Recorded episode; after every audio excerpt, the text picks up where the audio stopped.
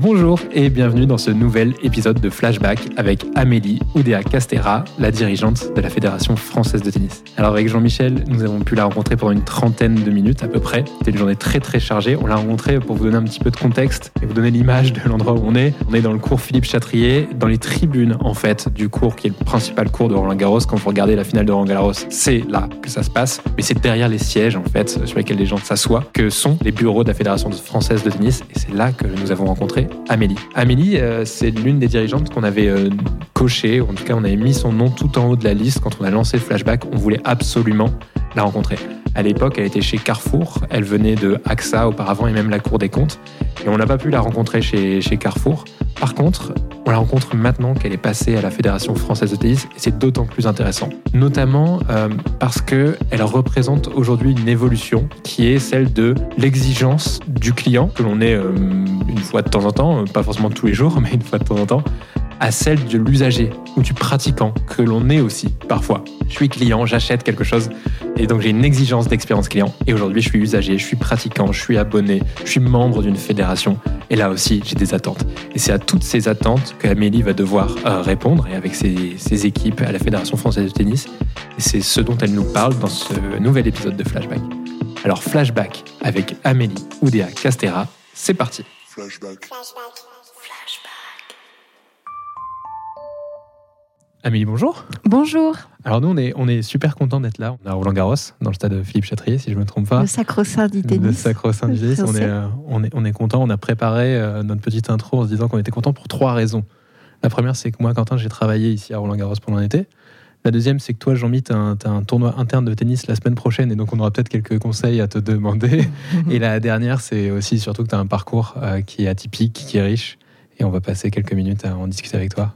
Merci, merci d'être venu à nous. Avec plaisir. Est-ce que euh, tu peux nous rappeler, euh, ou est-ce que tu te rappelles toi-même ton premier jour à la FFT, qui n'est pas si vieux? Mon premier jour à la FFT, alors le premier jour officiel, c'est le 5 mars. Mais en fait, je traînais déjà un petit peu euh, dans le coin depuis, depuis, depuis, depuis quelques, quelques jours, voire une ou deux semaines. J'ai pas eu une rupture dingue le 5 mars pile, simplement un sentiment de, de bonheur, de, de, tourner une vraie page et d'en ouvrir une. Le sentiment aussi de, de de revoir beaucoup de visages familiers, mmh. de retrouver très vite beaucoup de gens. C'était un peu ma première famille ici, toutes les années euh, où j'ai où j'ai grandi et je renouais euh, avec ça. C'est au fond ça l'impression qui, qui domine. Et ça se fait quoi de prendre la place là, là où tu es assise à, cet instant T euh, la place de la dirigeante de la Fédération française de tennis? Oui, sentiment de, sentiment de responsabilité, sentiment de plaisir aussi, parce que euh, tout, tout m'intéresse ici. En fait, tout ce qu'on construit avec les équipes, euh, qu'on parle de, de sportifs, de haute performance, de marketing, d'éthique et d'intégrité sportive, de grands événements, de vie dans les clubs, de communication, euh, de, rééquilibrage financier de notre fédé. En fait, tous les thèmes sont, sont, sont vraiment, vraiment euh, prenants et je trouve qu'on avance bien. On va reparler de plusieurs des thèmes que tu viens de citer, notamment du coup les enjeux de marketing, de communication. Je voudrais d'abord revenir sur un petit point que tu viens d'aborder, l'impression de tourner une page et d'en ouvrir une nouvelle.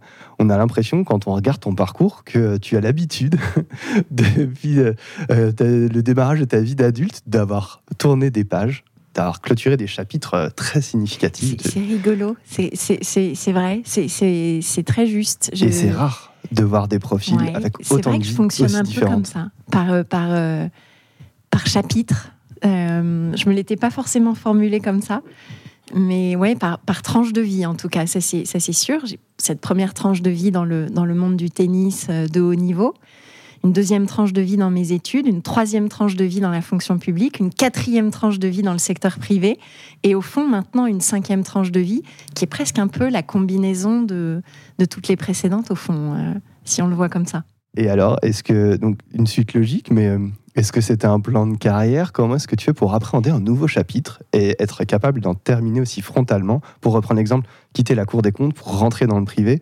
À quel moment tu dis, OK, j'ai le droit d'aller vers un changement aussi fort? C'est bien vu. Je, c'est vrai que je suis, euh, j'ai ça en moi, cette capacité à prendre des chemins nouveaux et assez radicaux. Au fond, comme si je donnais tout pour une tranche de vie et que du coup, bah, après, je m'offre mon ticket pour essayer d'aller capter une des autres richesses de la vie.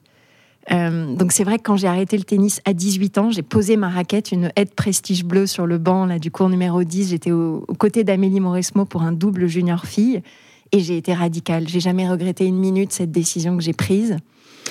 Euh, de la même façon, quand j'ai choisi de quitter la Cour des comptes un 1er juin 2008 euh, pour rentrer chez AXA, j'ai vécu dix années incroyables sans jamais regarder en arrière, édifiée par mon, expérience dans le, dans le public, qui a été euh, vraiment cinq années, quatre années et demie professionnelles géniales, mais sans du tout regarder en arrière.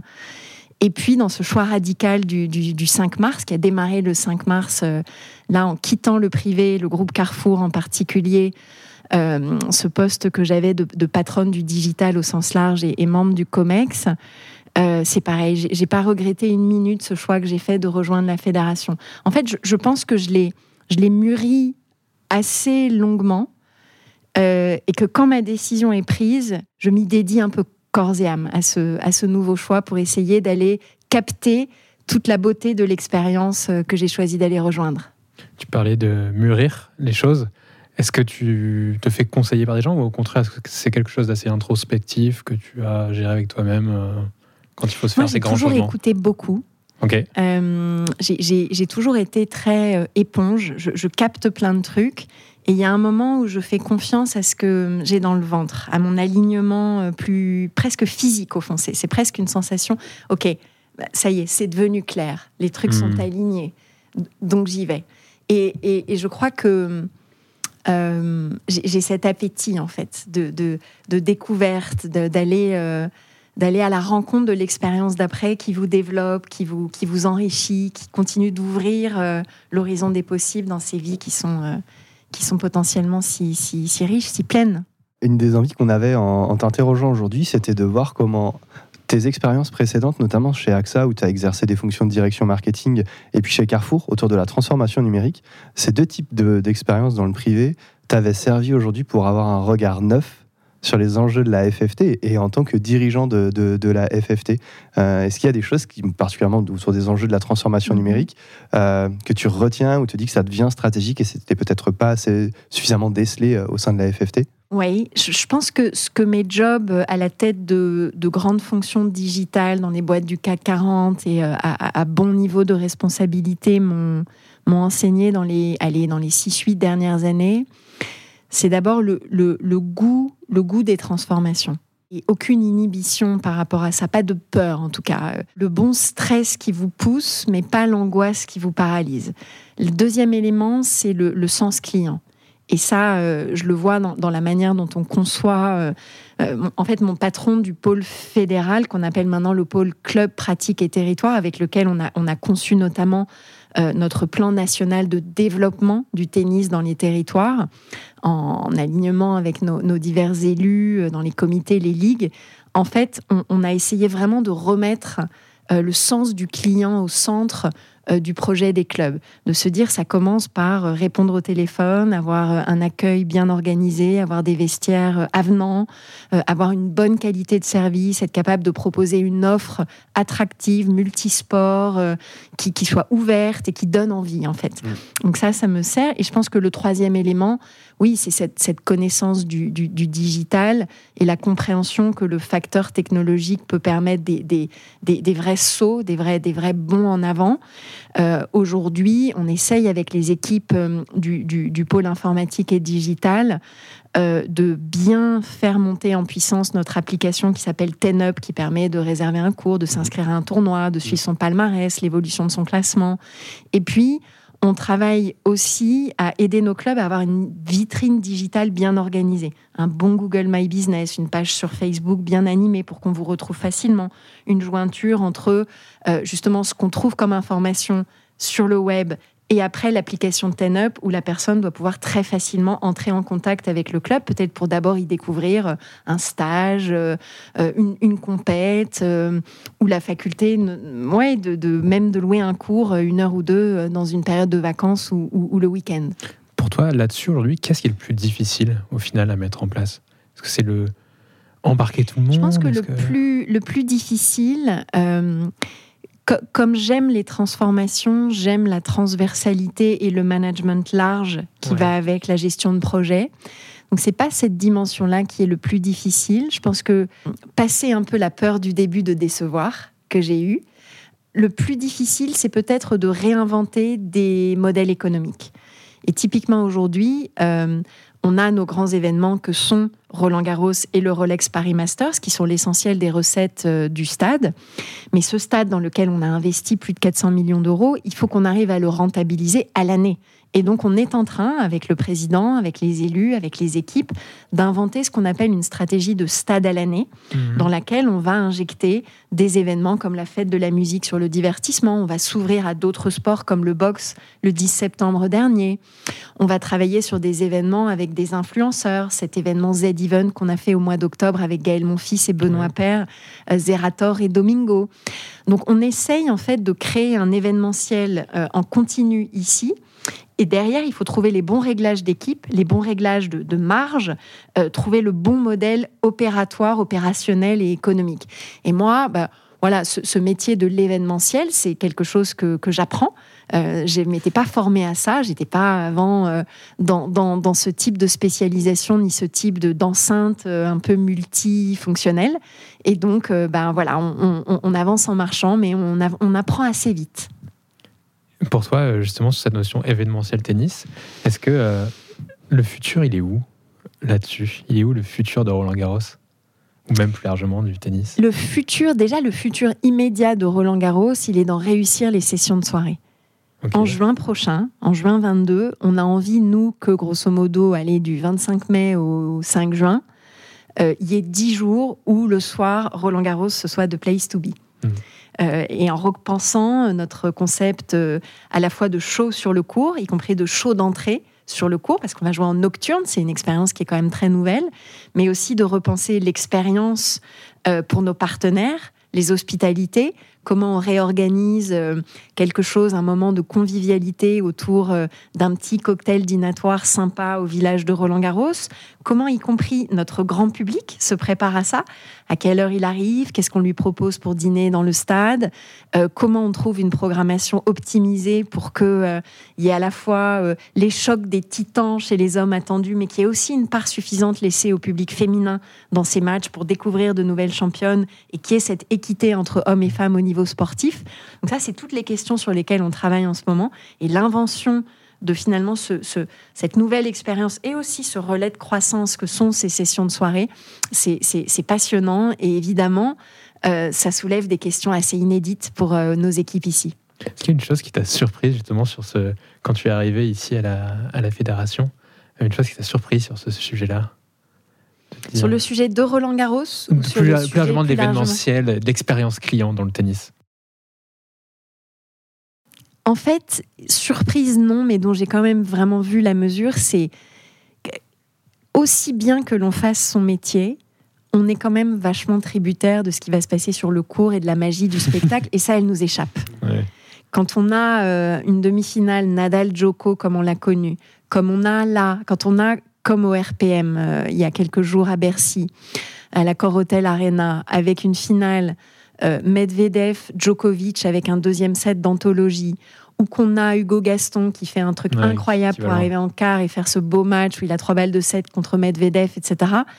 En fait, la vraie magie, c'est eux qui la mettent. Donc ça rend très humble, ça donne un sentiment euh, un peu de oui, de, presque aussi parfois un petit peu de vulnérabilité. Et en tout cas, ce qui est bien, c'est que ça remet les choses dans le bon ordre de priorité. Quoi. C'est, c'est les joueurs et les joueuses qui font la magie de ces tournois. Tu sais gérer euh, le, je sais pas si c'est le stress, mais ou à l'inverse la déception de te dire, bah, là c'est nul ce qui se passe sur le cours de mince, euh, je, je ils sont en train de me, rater mon événement ou comment, comment on gère ça en fait? Non, en fait, euh, alors j'ai cité une anecdote parce que j'ai évidemment déjà débriefé avec les équipes, mais c'est vrai qu'on a eu un petit moment euh, un peu pas évident pendant la remise des prix femmes pour la finale. En fait, on, on avait préparé cette euh, remise des prix depuis, depuis longtemps. Euh, on a introduit au dernier moment une innovation qui était assez courageuse, qui était de faire chanter euh, notre euh, chanteuse Barbara, vous savez, de l'Eurovision, Barbara Flavie, et qui a fait un truc absolument génial. Donc là, on se dit, ouf, premier pari relevé, on a réussi. C'était complètement inédit de faire chanter une, voilà, petit bout de femme qui a été courageuse, magnifique, lumineuse et qui a donné, je pense vraiment, enfin, le public a hyper bien réagi à sa chanson Voilà sur le central. Et par contre, après, ce qu'on a imaginé avec euh, la séquence euh, des joueuses dont une des deux a fait des, des, réponses qui étaient, qui étaient assez longues à chacune des questions qui étaient posées. Euh, on avait imaginé des jeux de rebond entre les commentateurs. Du coup, il y a eu une espèce d'inflation. Et, je pense qu'au bout d'un moment, c'était trop long. Et, les spectateurs commençaient à, à, s'ennuyer un petit peu. Il y avait toute la mécanique des traductions de l'anglais vers le français, du français vers l'anglais qui rajoutait un petit peu de temps. Et on n'arrivait pas à avoir des réponses courtes aux questions qu'on posait. Et du coup, on a eu un petit stress en se disant mince, tout s'est passé super bien. Mais là, on est en train un peu de perdre un momentum. Et on sait que c'est des moments qui sont hmm. sensibles, y compris pour les télés, parce qu'il faut assez vite rendre l'antenne, il faut que ce soit tonique. Les remises des prix, c'est pour les trucs les plus excitants pour les gens. Et donc là, on, là, on a, eu, on a, perdu un tout petit peu quelques minutes la maîtrise de notre, euh, de notre expérience. Et tu parlais justement de momentum. C'est un truc qu'on travaille beaucoup en UX design. Est-ce que euh, là-dessus, euh, et même sur l'ensemble de hmm. l'expérience, vous travaillez avec des UX designers, des UX researchers En tout cas, avec la même logique, qui est vraiment le, pas à pas de l'expérience. Des conducteurs hyper détaillés, comment créer euh, le petit plus qui surprend. Cette, cette, passion de quelque chose qui, pas à pas, doit conduire à un rendu, un vécu client de super qualité. Ça, pour moi, c'est ce mindset-là, il est vraiment commun. Là, tu parlais du coup de la mesure de la qualité. Euh, auparavant, dans tes présentes expériences, euh, mesurer du coup euh, les résultats, la performance, c'est mhm. facile. Avec le digital, aujourd'hui, on a accès à de très nombreuses datas. Comment est-ce que tu mesures cette expérience client plutôt du volet, sur le volet justement événementiel? Oui, alors c'est finalement assez facile parce que vous voyez votre billetterie, à la fois sur le grand public et les, hospitalités, les entreprises, les, partenariats. Mhm. Vous voyez aussi vos audiences. Euh, et vous voyez le taux d'engagement que les posts que vous faites sur Instagram, sur Twitter, sur Facebook, sur TikTok, comment ça réagit, comment ça crée de, l'engagement. Donc en fait, on, a pas mal de KPI. On a pas mal de KPI. Euh, ce qui est plus difficile parfois, c'est que, euh, par exemple, les, les, les, les, les négos ou les renégos de cycles de droits médias peuvent correspondre à des à des, à des moments justement dans le cycle, alors que vous, peut-être, vos, performances sont excellentes, mais si euh, il y a trop d'événements sportifs au même moment, si euh, c'est un peu moins la mode du tennis, euh, si il faut tout mettre sur les Jeux Olympiques ou la Coupe du Monde de rugby, vous, vous, pouvez être dans une situation un petit peu plus fragile alors que vous, vous ne déméritez pas. Donc parfois, il peut y avoir des petits risques de décorrélation, mais on fera tout pour les éviter au maximum intéressant de voir euh, comment vous appréhendez aussi des KPI indirects. Euh, du coup, tu parlais notamment de la mesure de l'engagement sur les réseaux sociaux, qui sont un, levier finalement assez stratégique pour mesurer l'image de vos événements, c'est bien ça? Complètement. Mm. Et là, aujourd'hui, on, a des stades de progression hein, du, nombre d'impressions vues, de vidéos vues, de, des taux d'engagement autour de ça qui, qui, qui progressent spectaculairement. Alors, il y a évidemment une partie intrinsèque, puisque en fait le spectacle sportif se voit de plus en plus massivement sur les réseaux, ça c'est très clair. Et puis il y a une petite part de mérite pour, pour nous qui arrivons à générer des stories, euh, une qualité de highlights qui, qui, qui, est attractive. Mais pour l'instant, je pense qu'on surfe pas mal sur un effet croissance structurelle du, du marché mm. et que euh, viendra le moment où il faudra vraiment mesurer euh, l'apport spécifique de nous, notre petite touche, notre petite patte créative. Mm. ok. Et euh, pour faire le parallèle avec la présence de la FFT sur le territoire euh, auprès des clubs, vous essayez de mesurer cette expérience client, cette amélioration de l'expérience client ou de sensibiliser les clubs euh, locaux à comment ils peuvent mesurer du coup aussi cette expérience client? C'est une très bonne question. Aujourd'hui, en effet, on réfléchit à l'idée peut-être même d'avoir une sorte de NPS, de Net Promoter Score, peut-être un jour dans les clubs, ou en tout cas un début d'enquête de satisfaction. Euh, on, si on démarrait ça, on le ferait sur une base d'abord de, de, clubs volontaires dans un petit pilote un peu local, mais je pense qu'on peut en tirer des enseignements importants. Moi, pour l'avoir vraiment vu se déployer chez Carrefour dans les magasins notamment, mais aussi sur notre site e-commerce, c'est tellement instructif. Et là, on l'a déployé sur notre application digitale TenUp sur le volet euh, web, pour l'instant, pas encore appli. Et je pense que ça nous dira beaucoup sur euh, quels écrans, quels enchaînements euh, améliorer. J'imagine que tu vas avoir des gens qui doivent se dire bah, Moi, je suis salarié Carrefour, et en même temps, à côté, je suis. le, week-end, je donne un coup de main. Je suis bénévole pour la FFT dans un club.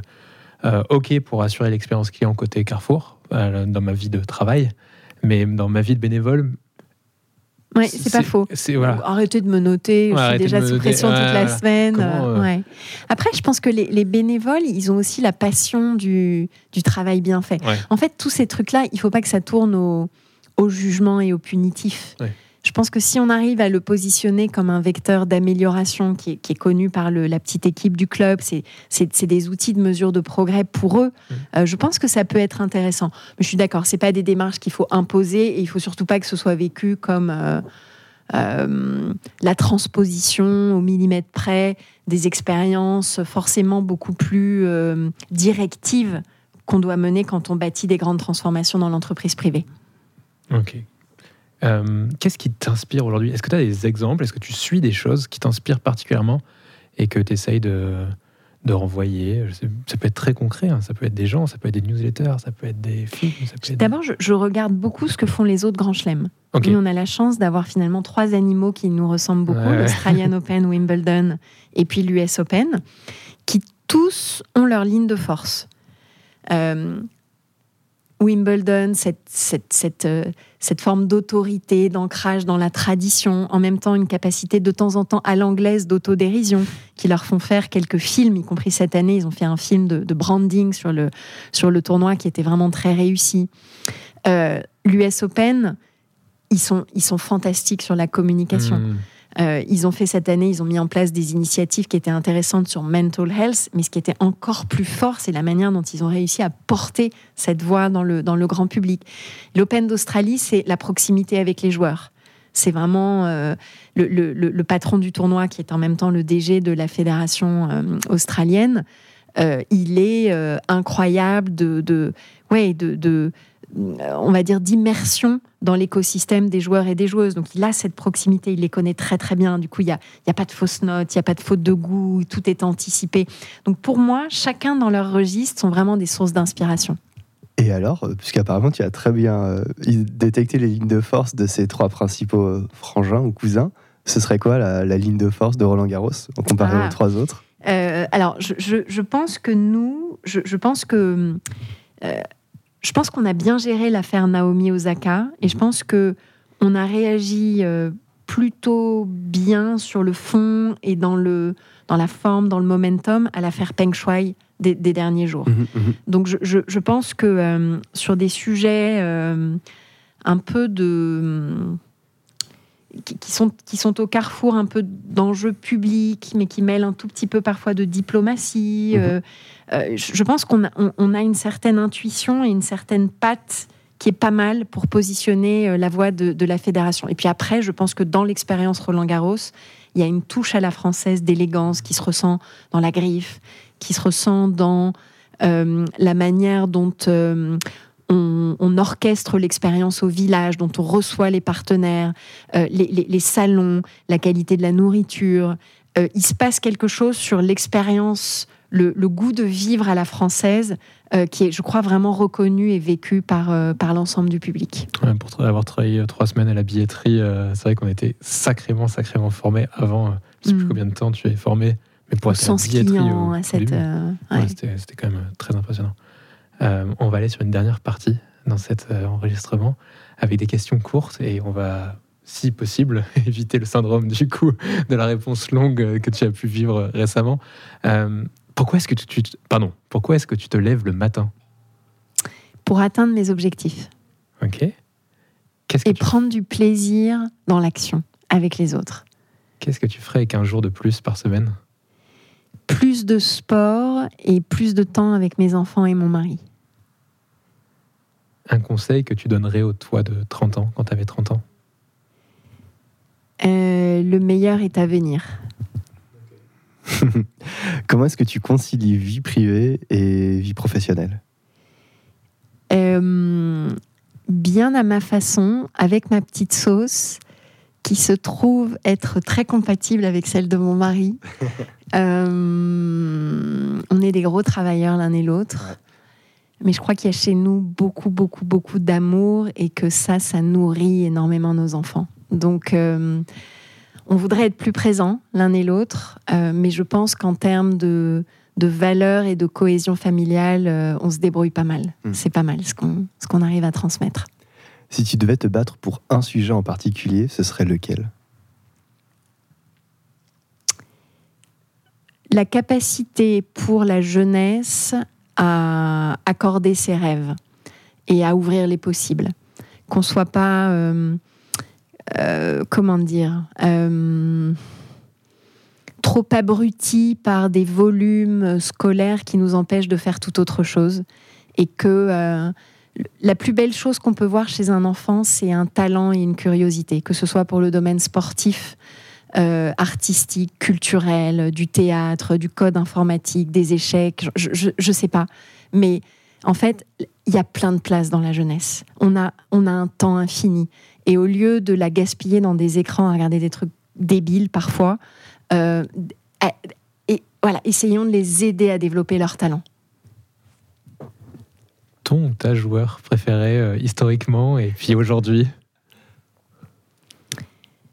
Waouh euh, En fait, j'ai beaucoup changé. j'ai évidemment grandi avec le modèle de Martina Navratilova parce que hmm. j'étais gauchère, j'avais un verre à une main et je volayais bien. et j'aimais jouer sur herbe. Euh, j'ai après euh, été très fascinée par une Justine Hénin, dont je trouvais le jeu euh, assez incroyable. J'ai été hyper admirative de ce que nos Françaises ont fait, et notamment Amélie Mauresmo avec sa formation que moi j'avais suivie. Enfin, je, trouve que ce au bout du au bout de quoi elle est allée, c'est grand et j'ai un respect immense pour ça. Et je crois que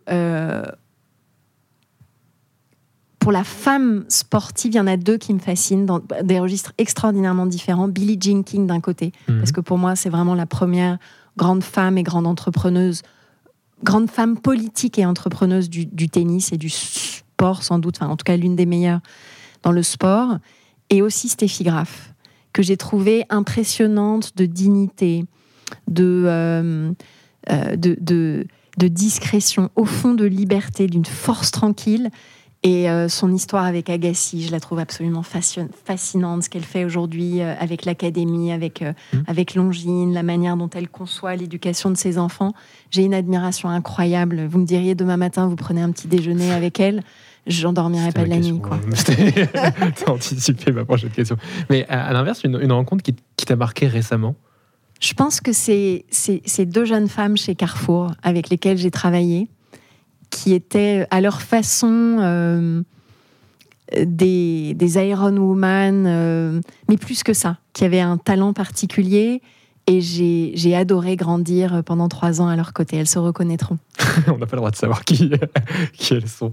Euh, et enfin, un livre, une vidéo, un podcast que tu recommandes aux personnes qui écouteraient. Alors, une vidéo, c'est la, la, vidéo de Dancing in the Dark de Bruce Springsteen. Ok. Euh, début des années 80, on doit être en 84, je pense. Concert euh, aux États-Unis. Cette vidéo est absolument exceptionnelle. Elle est sur YouTube et j'invite chacun à aller la voir.